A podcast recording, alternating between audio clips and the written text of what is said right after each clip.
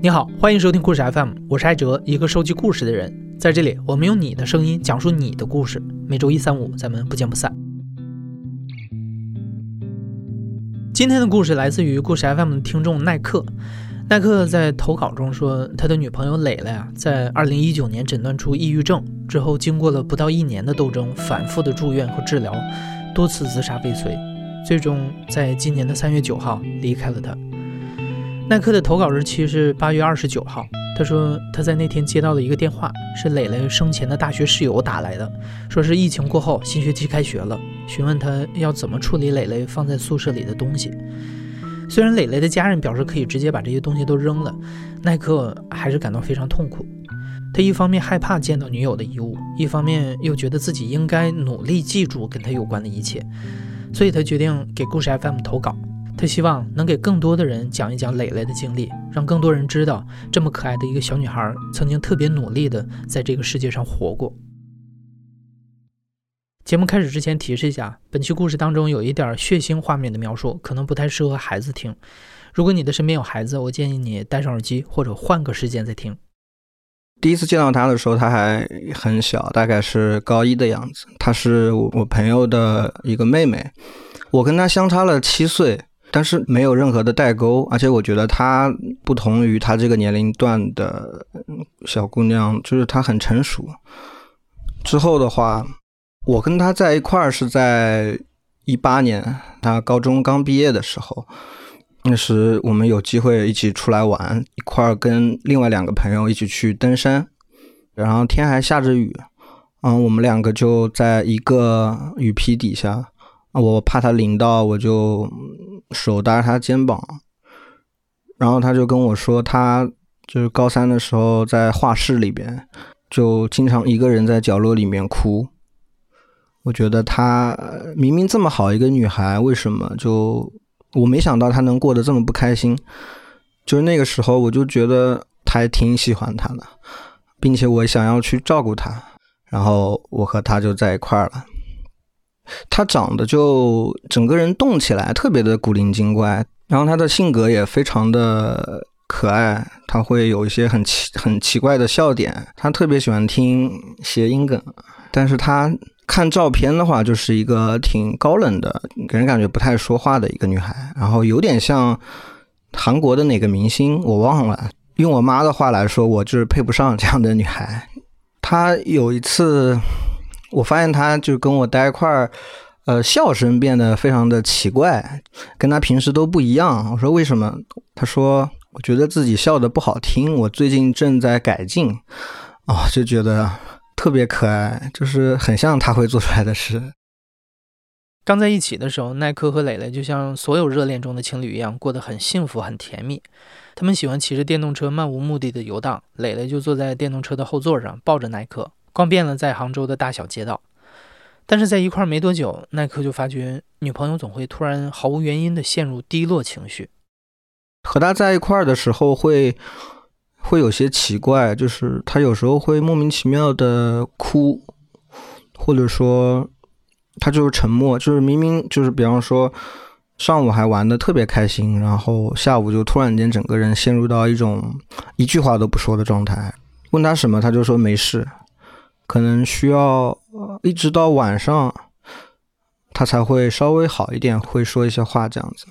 这是我第一次遇到这样的情况，就当时就一直觉得是自己可能哪句话让他不开心了什么的。呃，有一次我记得印象非常深，就是当时他来我公司找我来接我下班，他刚看到我的时候是非常开心的。我带他去吃晚饭，吃着吃着他就眼泪就掉下来了。然后我就一直问他怎么了，就是嗯发生什么事了，是不是我刚才哪句话说错了？他就不说话，他说没有，一直跟我摇头。然后当时是因为这样的事情实在是发生了太多次，所以我当时就很很抓狂，我说你一定要和我沟通才行啊，你有什么难过的你要跟我说嘛。就是如果说你觉得心里面突然间升起一种难过，那你就表达我说我突然间心里面很难过，这都可以，这都比不说话要强。当时我们骑着电瓶车到家了以后，我就跪在他面前了，我说你你说句话呀，你跟我说到底为什么要哭啊？当时他就是一一直在哭，什么话也讲不出来。磊磊后来的症状开始越来越严重，尤其是到了武汉上大学之后，他还开始有了失眠的症状，经常睡到两三点就会惊醒，然后再也睡不着了。这个时候，耐克就会发微信陪他聊天，一直到天亮。因为长时间没有好转，在耐克的建议下，磊磊到了武汉的一家心理医院去看病。医生当时给出的诊断是中度抑郁。当时立马就是查了很多关于抑郁的东西，就是有些知乎帖子，就是呃啊，女朋友是抑郁症该怎么办之类的。他们说就是陪伴，不要试图用爱去感化他，因为抑郁症患者他对人的情感是非常的。很难接收到的，它是非常淡的，所以说不要有这样的期望。就是我就是做的就是陪伴，我想尽了所有的办法，只要他在我身边的时候，我都会带他到处玩，去杭州的动物园，他特别喜欢动物，会带他去看线线下的一些脱口秀。我们逛遍了杭州所有的地方，骑着我的电驴，就是到处到处跑。嗯，他跟我在一块的时候，后来就几乎没有不开心的时候了。然后我以为是有效果了，我以为是嗯开始往好的方向发展了。直到有一天他在我家的时候，我发现他手上多了一个串佛珠一样的串串，就是在手腕上。然后我说你怎么开始戴这个了？就是他不给我看，完我去我想去看一下他那个佛珠。最后发现他佛珠下面的手腕上是有伤痕的，我当时我就觉得怎么会这样？因为我以为一切都往好的方向发展了，怎么已经到了这一步了？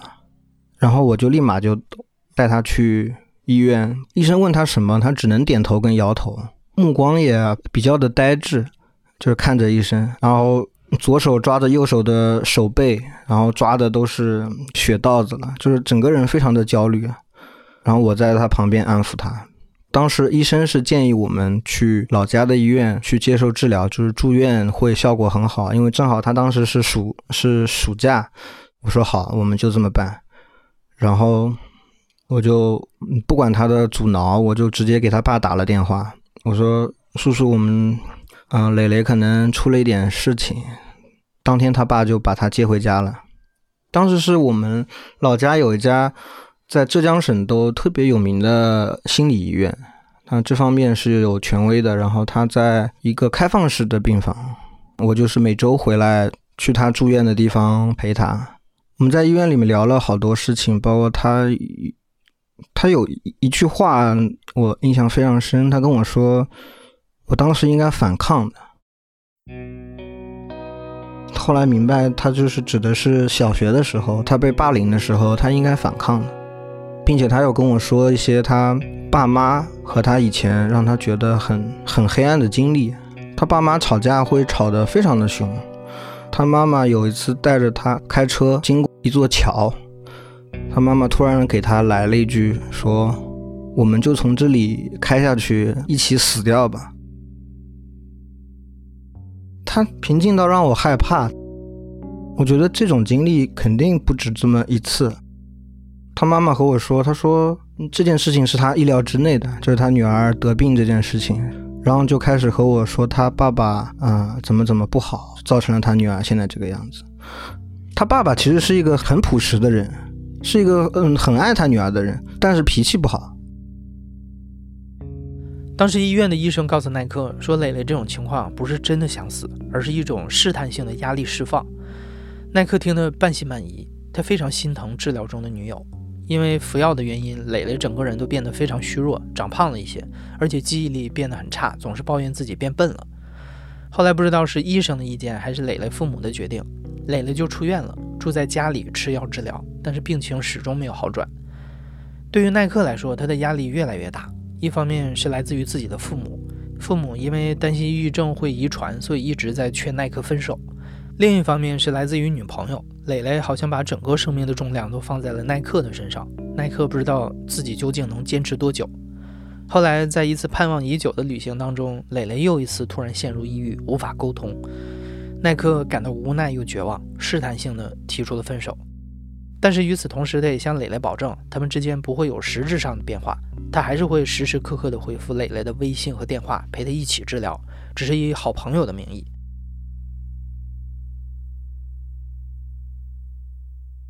回家了之后，我还是有一些担心，我担心他那晚会很难熬，因为他一般都是一个人待着的时候会很难过，所以我就和他爸说，今天蕾蕾可能有点不开心，一定要多关注他一下。他爸说放心吧，他已经睡了。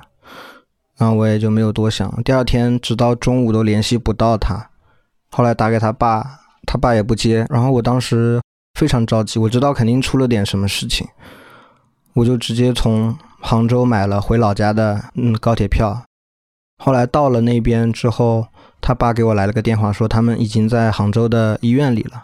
然后我又赶到了杭州的医院，发现他整个人面色苍白，坐在医院的椅子上，看到我就像是看到一个陌生人一样，表情特别的呆滞，身体还一抽一抽的。我当时吓坏了。然后他妈妈和我说，他昨天晚上服药了，他把所有的抑郁症的药都吞下去了。当时就忍不住就哭了，但他对我的态度非常的冷淡，就说：“你来干什么？我们已经分手了。”我就在杭州一下班就就赶过去陪他。后来他和我说，那天晚上为什么吃药？他回到家，他待在自己的房间里面，他有一种。失重感，他觉得他跟这个世界的维系特别的微弱。他以前和世界的维系，可能就是我。他觉得我离开他了以后，他在这个世上就没有任何的羁绊了。我当时就觉得他求生欲这块特别弱。他就好像是在就是悬崖壁上，我在底下拖着他，他没有一点想要往上爬的意思。如果我一抽身，他就掉下去了。他把自己的生命就完全压在了我的身上。然后我就问他，我说我和你分开的一个很大的原因是因为你什么也不告诉我，为什么你什么也不跟我说？他和我说，因为他的难过都是很羞耻的事情，他没有办法往外说。然后我大概就知道是怎么回事了。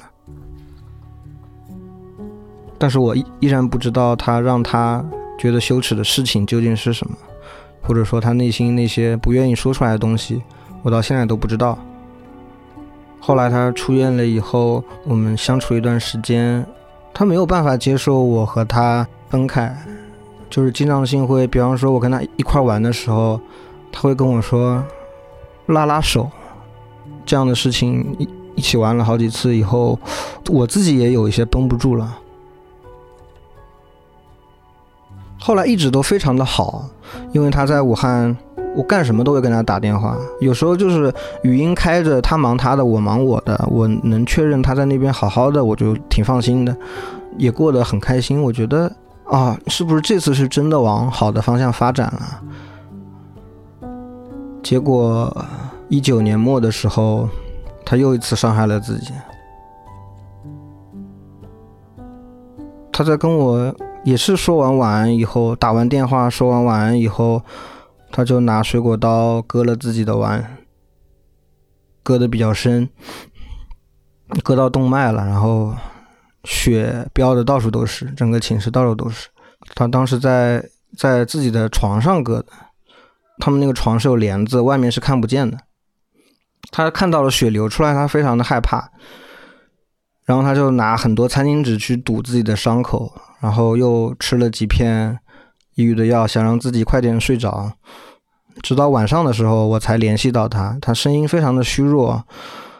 他和我说，他拿小刀割了自己。我说：“你赶紧拍张照给我看一下。”然后那个手腕上的伤口非常大，但是已经凝固住了。我就马上找到了他的舍友，我说：“你赶紧带他去医院，他他割腕了。”然后他舍友想去扶他的时候，他整个人因为贫血，整个人从床上摔了下来，就晕过去了。当时幺二零也到了，之后他就被送到医院。当时这件事情是在韩国有一个女星叫雪莉嘛，雪莉自杀大概三天以后发生的事情。我当时觉得是不是会有一个效仿的意思？医生问他为什么要这么做，他说他觉得无聊。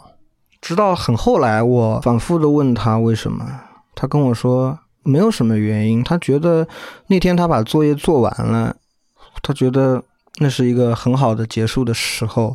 他在他微博上留了一条，让我做自己吧。我那晚立马给他爸妈打了电话，我和他父母连夜买了第二天最早的一班飞机去武汉找他。然后他看到的我第一眼。他就哭了，我说你是不是觉得内疚了？他冲我点点头，我说没关系的，没关系的。我觉得我是懂他的。他当时把我拉到一边，小声的跟我说：“说你能不能去一趟我的寝室，帮我把床上的被褥啊、衣服啊什么的都帮我扔了。”我立马就懂了他的意思啊，我就知道他不想让他爸妈看到那个场景。当时一进他寝室，有一股。巨大的血腥味就 就冲过来了，我从来没有闻到过这么这么重的血腥味。然后他的被子上全是血，还没有干的血，墙上都是血溅的印子。我就抱着他的所有的被子到楼下去丢了，还不能让别人看见。但是血没有办法渗，它会渗出来，它会滴在地上。然后我就。一个人去把他那些沿路的血都擦掉，我当时整个人都在做完这些事情的时候，整个人都在发抖。后来我和他看电影的时候，电影里面会有一些血啊这些东西的时候，我都会忍不住的整个人会会避开那个画面，让我浑身不舒服。他也察觉到了这一点，我不知道这个对他是不是一种负担。后来有一次我们在医院的时候，他主动和我提了分手。这次就是我当时又是非常的自私的一个想法，就是我一边有父母那边的压力，我一边我我真的非常绝望，因为明明一切都在往好的方向发展，你啪一下又给我摔到摔到地上，我不知道自己能不能扛得住。就他就好像是在放我走一样。就想要让我让我解脱，所以他和我提了分手，我就我就答应了。但我我跟他保证，我说我们之间每天的联系是不会变的，我还是会像朋友一样在你身边。一九年元旦的那天，他是在我家过的，然后我们一起很开心的吃了一顿火锅，在家里面，还对着家里的钟，到了零点的时候，我们。对着钟合了个影，我们总算熬过了一九年。后来他晚上和我说，他最近老做噩梦，说他在梦里面不停的死掉。我当时就掩盖住了自己的难过，我就安慰他说：“没关系，你把这些事情都跟医生说，医生肯定会找到很好的办法的。”然后这不是就疫情了吗？疫情打乱了所有的计划。本来预约的要去做的心理咨询都没有办法去了，但是疫情期间我们都过得很开心，他和他父母相处的也很好，就老人还有父母还有他就是一起打打牌、做做游戏什么的，一起看电影，就是其乐融融的感觉。我就觉得他父母也是也是在进步，也是在学着怎么去处理这件事情。后来就是。有一天晚上，大概在二零二零年三月九号的时候，那天晚上我因为工作忙，我就没有给他打电话。但是我在十二点多的时候，我说啊，差不多可以睡觉了。他说好，晚安，然后给我发了一个特别可爱的表情。我就觉得这就是像平常的夜晚一样，他的表现没有任何的异常。后来第二天我就怎么联系都联系不到他，我没有往那方向想，直到中午、下午一点多，我还是联系不到他，我就开始着急了。我给各种人打电话，给他爸妈的手机都不接，然后他的微信给我打了一个电话，我看到那个头像闪的时候，我就松了口气，我以为是他打过来的，我一接，我第一句话就是你要死啦。我有点生气，为为什么就是这么一直不联系我？最后是他姐的声音，他说：“耐克啊，磊磊已经走了。”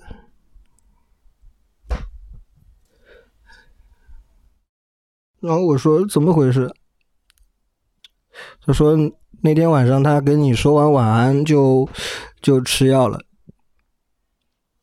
我说：“为什么呀？”他说：“他们也不知道啊。”然后我就回到回到家里面，我抱着我妈的腿哭，我就从来没有哭的这么大声过。我说：“磊磊他走了。”最后我就我跟我好朋友四个人一起开车到他的老家。发现他家里没有人，他的鞋子，鞋子还放在那个门口，他经常穿的一双鞋子。敲门没有人，给他爸妈打电话都都不接。他姐姐和我说：“你不要来了，他父母都已经崩溃了。”就是那天晚上发生了什么什么事情，是他爸爸后来和我说的。那天晚上六点多的时候，他的母亲让他做一下晚饭，然后他就去做了一顿饺子，但把那个饺子烧糊了。他母亲就有点责怪他，说：“你一个女孩子就应该学会这些东西啊之类的，这不是很重的责怪。”但是他当时就哭了，哭得很厉害。然后他爸回来了，一直安慰他也没有用，他一一直在哭。然后他就玩了会游戏，还很开心的跟他爸介绍这款游戏是怎么玩的。然后他去洗了个澡，回到房间就出了一个这样的事情。等他妈十二点多进了他的房间的时候，他已经在床上抽搐了。我就很。很后悔那晚为什么要因为工作没有给他打打一个电话？如果那个电话可能就能当晚就可以把他救下来，和他聊聊天，他可能就不会有这样的念头了。之后的几天我都不知道自己是怎么过来的，我就睡在我爸妈旁边，他们不敢让我一个人睡，就是。让我睡在他们旁边，然后晚上我就是，我也没有梦到他，但我就会醒的特别早，我可能五点多就醒来了，天还是亮的，然后脑子里就开始回荡着他听的歌，他特别喜欢那首《骑上我心爱的小小摩托》，他经常。模仿里面的小孩唱，那个调调一直在我脑海里转，就很崩溃。我只能是只能，就是这么熬到天亮，熬到天亮我就开始哭，起床我就开始哭，眼泪就没有办法的流下来。我就戴着耳机坐在我家门外的草坪上听他的。网易云的歌单，啊，那些歌就好像是他是他本人，是他本人一样，我听着就觉得他就坐在我身边的感觉。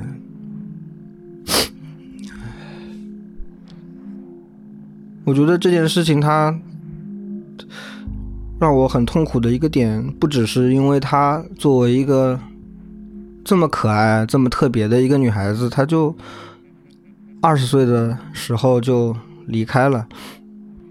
而是这件事情，它明明有很多种可能性，可能是我中间的疏疏忽，或者是什么地方做的不到位，最后造成了这样的结果。我跟他说：“我说咱们要坚强一些，我们一起可以挺过去的。”然后他和我说：“那他就是不坚强，怎么办啊？软弱的人就是这么悄无声息的就死了，留下的都是一些坚强的人。”他说：“比他自己惨的人有很多，但是这些都阻止不了他惨。”这些话我一开始是不理解的。直到现在，我觉得确实是这样的，我就觉得自己现在也挺惨的，就我直到现在才有一些理解他的感受了，就是那种和人待在一起的时候，我就好像能暂时的躲避一下那种黑暗。It must be nice to disappear, to have a vanishing act, to always be looking. forward and never looking back. How nice it is to disappear, float into a mist with a young lady on your arm looking for a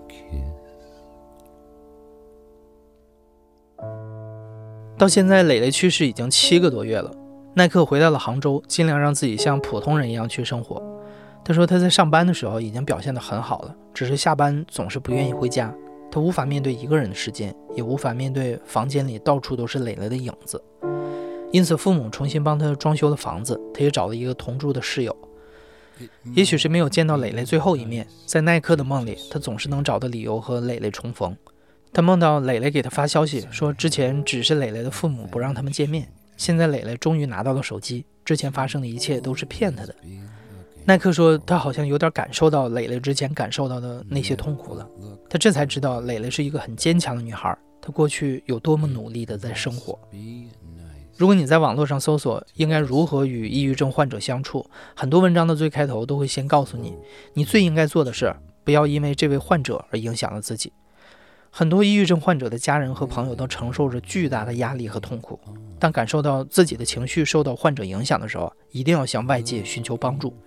这个时候，适当的和患者保持一点距离，并不是自私的表现。一位陪伴了严重抑郁症丈夫多年的妻子写道。严重到会去自杀的抑郁症，实在不是人力所能改变，更不是因为你曾经的某句话或者是某个行为，决定他死亡的是我们远远无法抗衡的力量。所以，请不要去背负自己不该承受的心理压力。